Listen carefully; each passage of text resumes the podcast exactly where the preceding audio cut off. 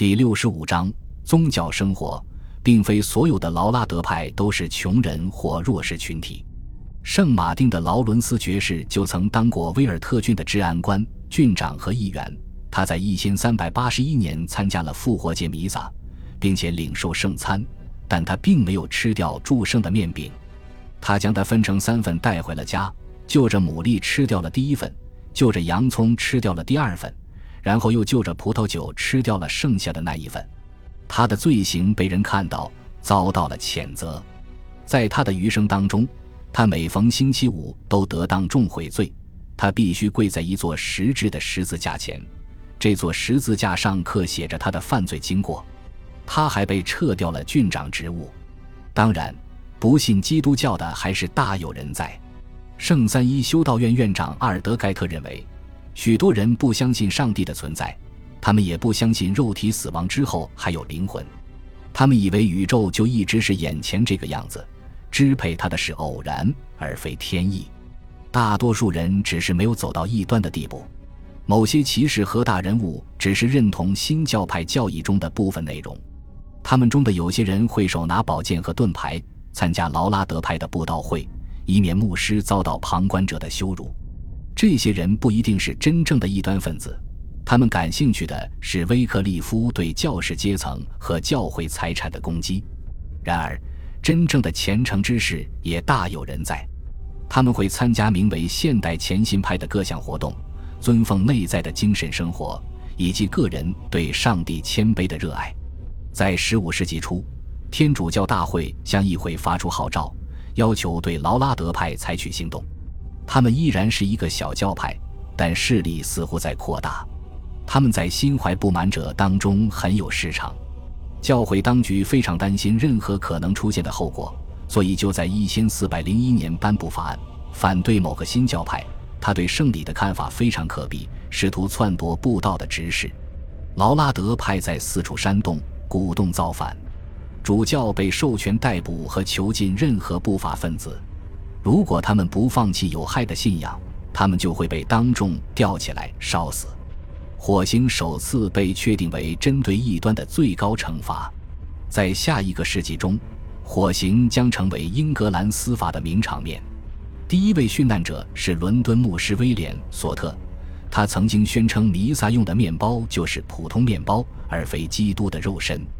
一四零一年二月二十六日，他在史密斯菲尔德被塞进木桶里。然后付之一炬。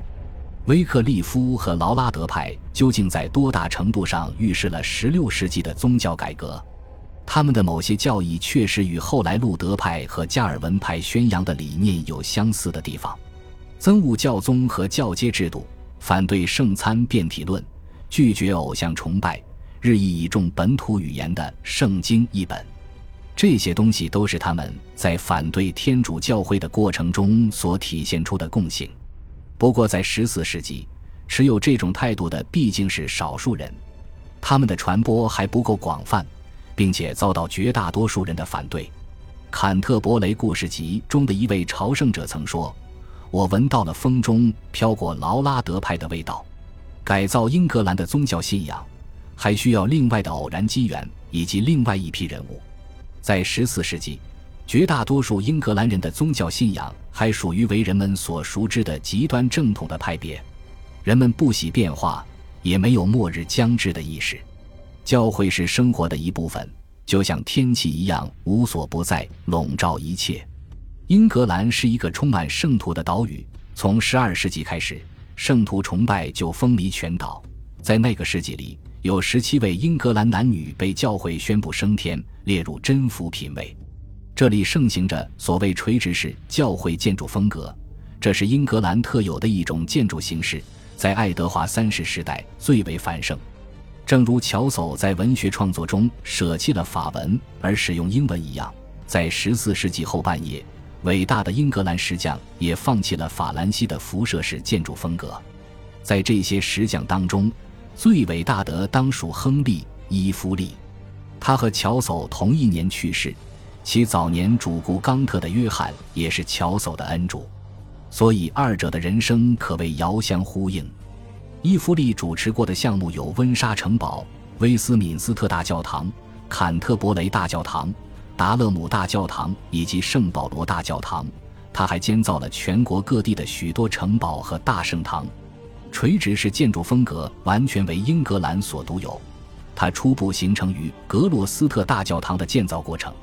英王在重新修建温莎城堡的过程中也引入了这种风格，它由此成为各种教区教堂的范式。此后又成为中世纪英格兰的主导建筑风格。垂直式风格朴素整齐，带有高耸入云的石头柱子。在纤巧的扶壁和拱廊之上是巨大壮观的拱顶，这种风格的看点在于垂直的线条，其效果在于简朴和壮观。这是一种庄严肃穆的风格，或许是受到黑死病肆虐之后举国上下阴沉忧郁氛围的触动所致。精雕细刻的风格已经不再盛行，正如坎特伯雷大教堂的中殿所证明的那样。重点在于整体效果，而非引人称奇的细节。这种风格具有追求一致性的本能。英格兰的九千座教区教堂是众人集体活动的中心，这里是集结生者和纪念死者的地方，这里是教区居民受洗、婚丧嫁娶的地方，还是宣读王家告示的地方。地方选举、地方账目听证在他的中殿里举行。社区里值钱的财物会存放在教堂的柜子里，落上锁头。教区居民之间的纠纷和谈判，也都在四壁会有圣人和使徒圣像的房间内举行。天使和圣徒的雕像从带有悬臂托梁的房顶上俯视着下面的芸芸众生。财产的转让和约会都在教堂的门廊内举行。每座教堂都有自己的酿酒坊，酿造教堂卖酒。许多教民都加入了宗教社团，他们在社团中自愿捐赠财物，对簿道坛或附属的小礼拜堂进行维修和养护。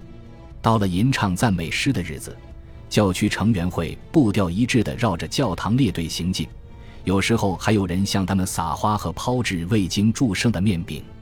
教堂庭院在星期天就成了集市，这里还会举行摔跤和球赛活动，但是。教堂也是一个令人生畏的神圣场所。教堂大门的钥匙被奉为治疗狂犬病的灵丹妙药。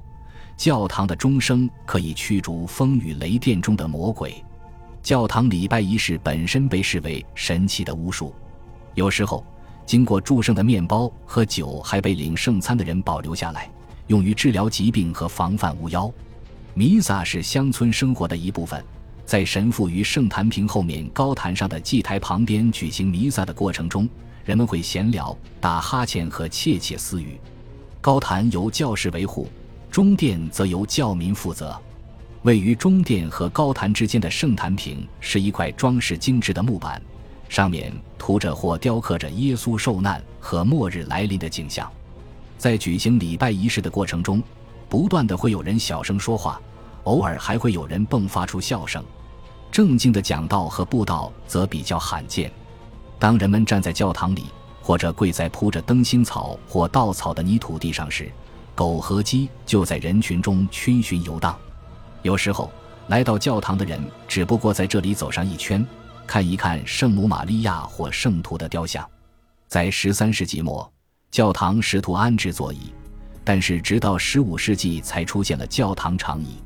地位之争是常有之事。谁有资格最先领圣餐？有些人在教堂底下象棋，有的教徒甚至掷骰子赌博。女性则把针线活带进教堂，就连弥撒的过程中都有可能发生争吵和打架。双方经过交涉后可能会握手言和。这就是十四世纪充满生机和活力的宗教生活。天堂在这里与俗世不可分割。感谢您的收听。喜欢别忘了订阅加关注，主页有更多精彩内容。